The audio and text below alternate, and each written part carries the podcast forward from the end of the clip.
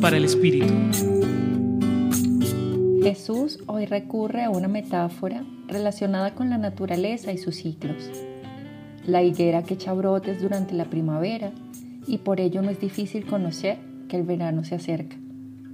Estos signos de la naturaleza refieren a los signos del reino, esas cosas que suceden en las personas cuando son tocadas y transformadas por Jesús, ciegos que vuelven a ver, paralíticos que caminan, mujeres sanadas en sus enfermedades, niños que se vuelven el centro. Y cómo todo ello trae consigo el reconocimiento de la dignidad de cada ser humano, su posibilidad de incidir en la realidad, de alabar a Dios con sus acciones y de pertenecer a una comunidad.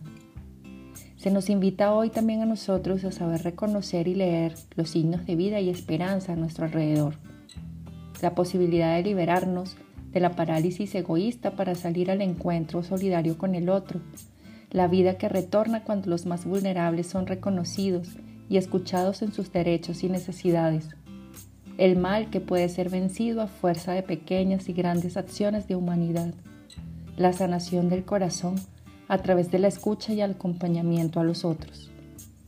Estos y muchos más son signos de la buena noticia del reino, que hoy es una realidad entre nosotros y que está en nuestras manos vivir y comunicar.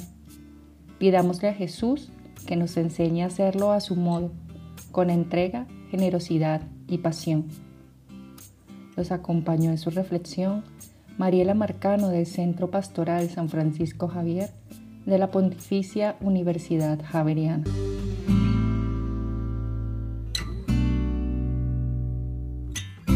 Escucha los bálsamos cada día entrando a la página web del Centro Pastoral y a javerianestereo.com.